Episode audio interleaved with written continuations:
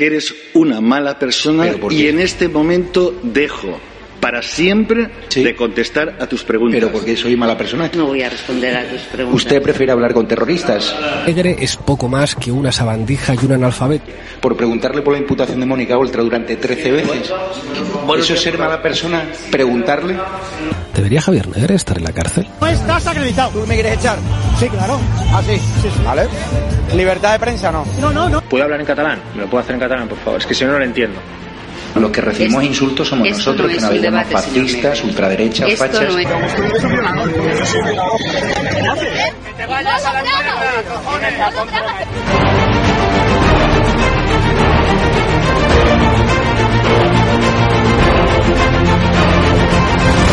¿Cuánto dinero te da el gobierno español?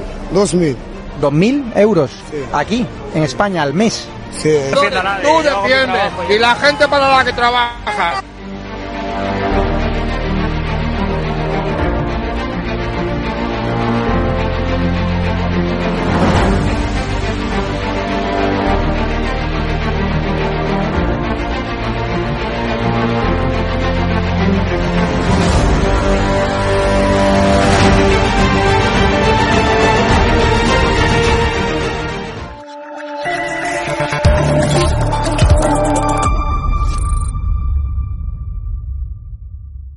Muy buenas a todos, ¿qué tal? Bienvenidos un día más a Estado de Alarma, a EDATV. Hoy nos acompaña, bueno, pues una persona que en estos últimos días eh, ha tenido bastante trabajo porque desgraciadamente estas agresiones a funcionarios de prisiones pues se están dando con más asiduidad en las cárceles de España, en las prisiones de nuestro país. Él es José Ramón López, presidente de ACAIP, de la agrupación de los cuerpos de la Administración de Instituciones Penitenciarias. Y bueno, pues vamos a charlar con él un poco acerca de todo lo acaecido en estos últimos días, de, como decimos, el elevado número que está habiendo de agresiones eh, en estos últimos días también, eh, planes de futuro, reuniones con, con diputados, con el ministro. Vamos a ver un poco pues en qué nos basamos para ver el porqué de esta circunstancia. Así que, José Ramón, en principio y primero de todo, agradecerte tu tiempo y agradecerte el que estés aquí hoy con nosotros en EDATV. Nada, agradeceros a vosotros que nos llaméis y os preocupéis por la situación que existe en prisiones. Bueno, antes de, comenzar, sí me gustaría lanzarte esta pregunta, ¿no? Personalmente, ¿por qué José Ramón López, como presidente de ACAIP, eh, cree que, bueno, pues que están bueno, pues aumentando estas agresiones en, las prisiones de, nuestro país, de España? Pues mira, por varios factores, no es un único factor, ni muchísimo menos. Hay varios factores que influyen claramente en la existencia de agresiones. En primer lugar, por falta de personal. Nosotros tenemos muchísimas vacantes dentro de las relaciones de puesto de trabajo de instituciones penitenciarias. Sobre 24.000 puestos hay casi 2.900 vacantes. Por tanto, eso genera que los centros penitenciarios, en los módulos, en los diferentes departamentos, haya menos funcionarios de los que realmente tiene que haber. Y eso, evidentemente, lo que provoca es que la, seguridad en los centros, en los departamentos, sea menor. En segundo lugar, estamos en una dinámica por parte de la Administración Penitenciaria de lo que nosotros llamamos buenismo. Es decir, eh, realizar clasificaciones eh, de los internos muchas veces eh, en función de las estadísticas y no en función de la peligrosidad real que puedan tener los internos en cuestión. El 90, el 95% de los internos suele tener un comportamiento normalizado, pero hay un porcentaje reducido, ese 5, ese 10%, que evidentemente son eh, internos inadaptados y que tienen que tener unas restricciones en su régimen de vida para proteger la integridad física del resto de la población reclusa y del personal que trabajamos en los centros penitenciarios. Eso ahora mismo mmm, se está produciendo al contrario. Lo que se están dando es más terceros grados, más regímenes de semilibertad, eh, muchas eh, formas de cumplir telemáticamente la pena y se están reduciendo el número de primeros grados. Ojalá se pudieran reducir realmente porque haya menos internos peligrosos, pero no es la realidad.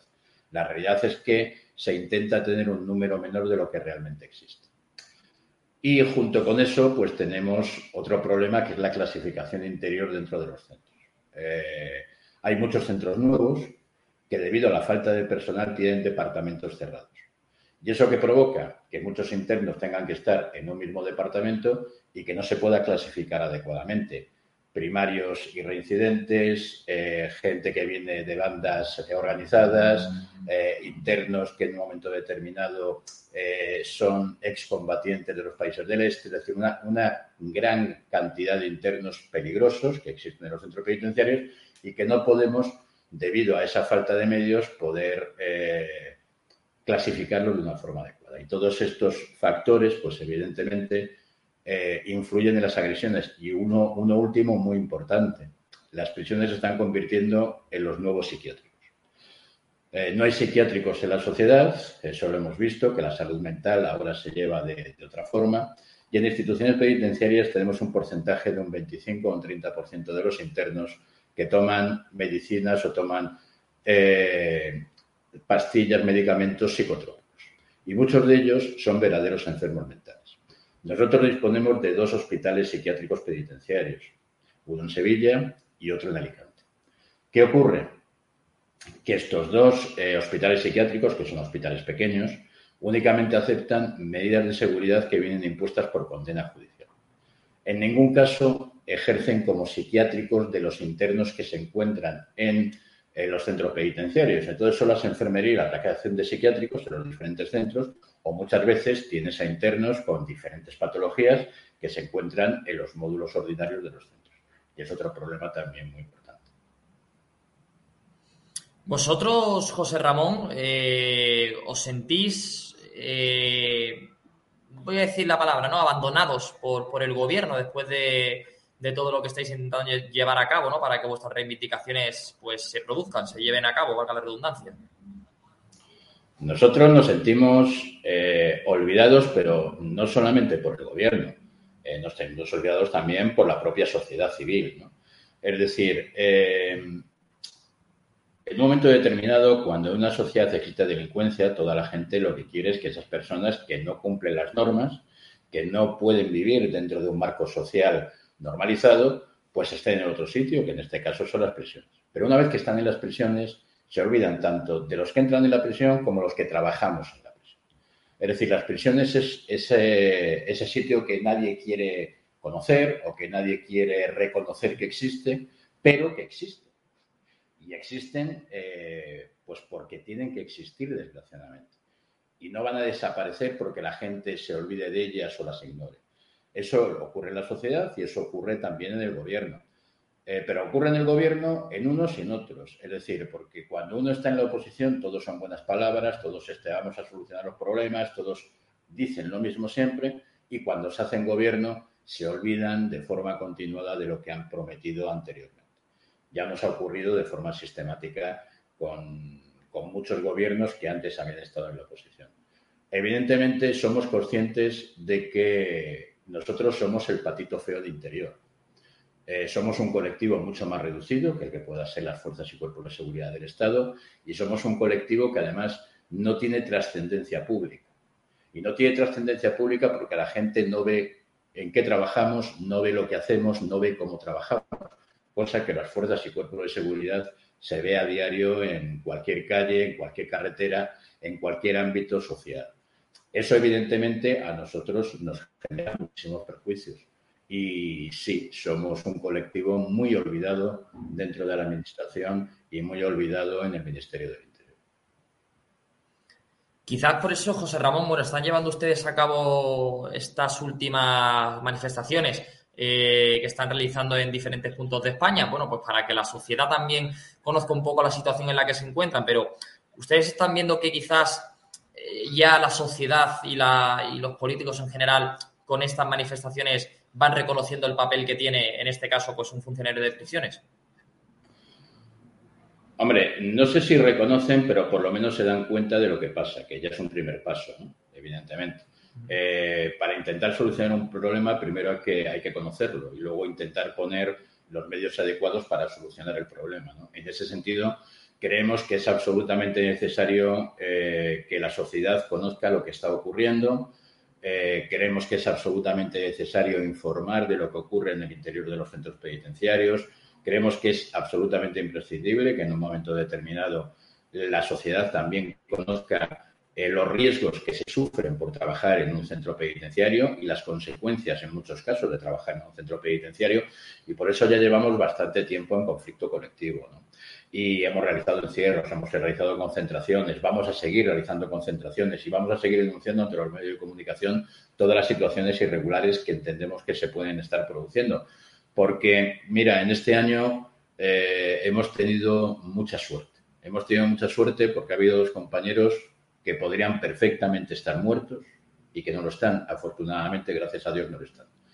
Que son los compañeros de Cuenca y el último de Murcia 2 que les cortaron el cuello, a uno con un cristal, a otro con una, con una lata de conservas. Si estos compañeros, mm, el corte se va un centímetro, un centímetro y medio, dos centímetros más y les corta la yugular, no están con nosotros.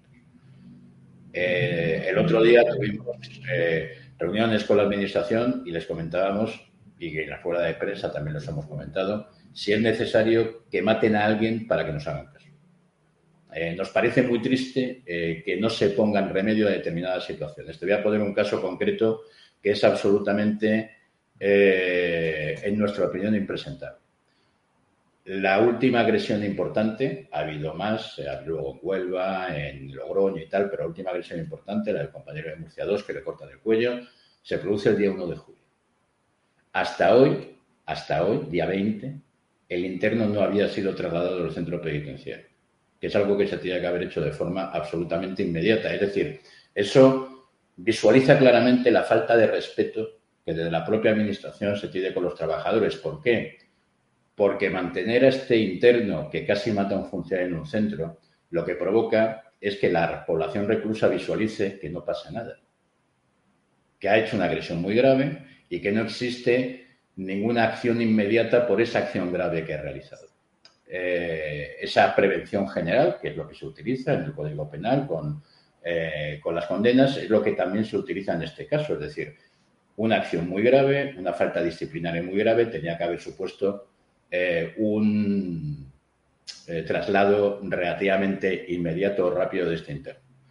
Pero mientras eh, toda esta situación se producía en el centro, pues el director y el subdirector de seguridad estaban de vacaciones y evidentemente pues no tenían demasiadas preocupaciones en lo que le pasaba al compañero o en lo que estaban pensando los otros compañeros de la plantilla en este caso.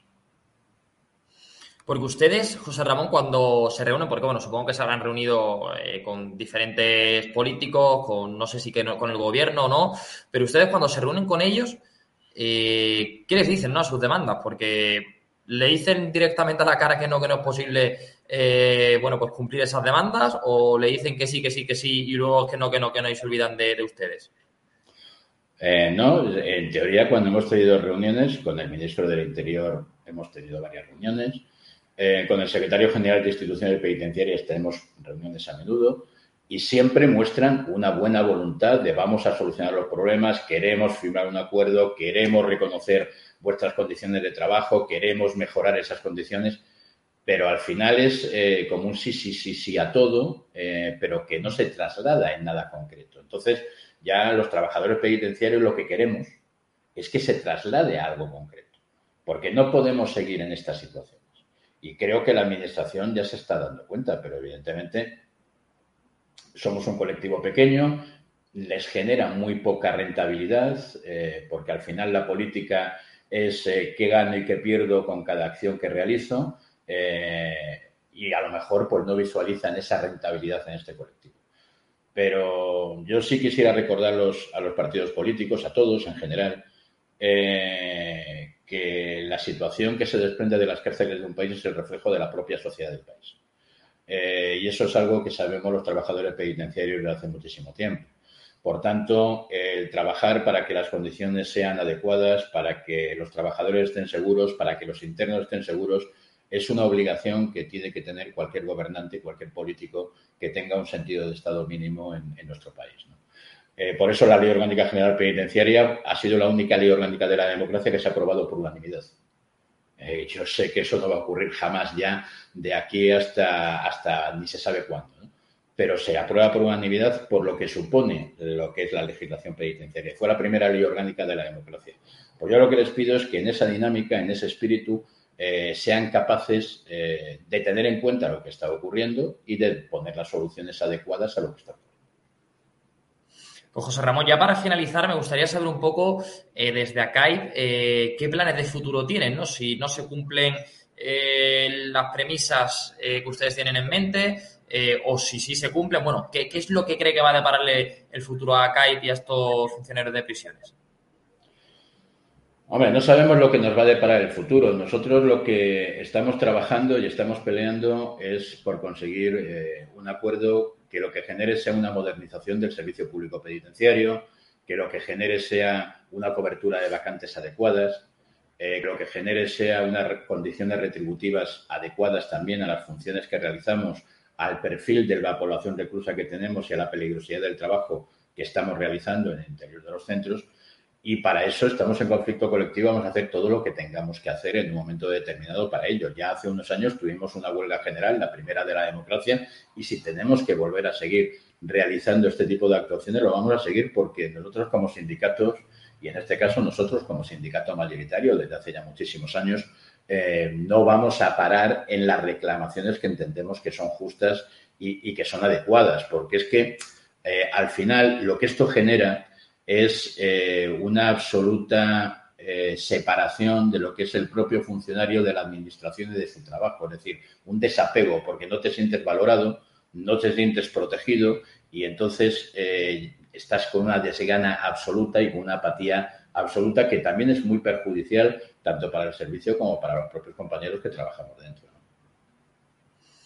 Pues José Ramón, muchísimas gracias por estar hoy aquí con nosotros en EDATU, en estado de alarma. Aquí tenéis vuestra casa para lo que necesitéis. Esperamos, bueno, pues que todo eh, vaya según lo que, lo que tenéis previsto desde, desde ACAI, que todo salga a pedir de boca. Esperemos que el gobierno, pues ya, bueno, pues todas las demandas que, que estáis haciendo, pues las lleve a cabo y que os sintáis pues más seguros y al final, pues reconocidos, que es de lo que, de lo que se trata.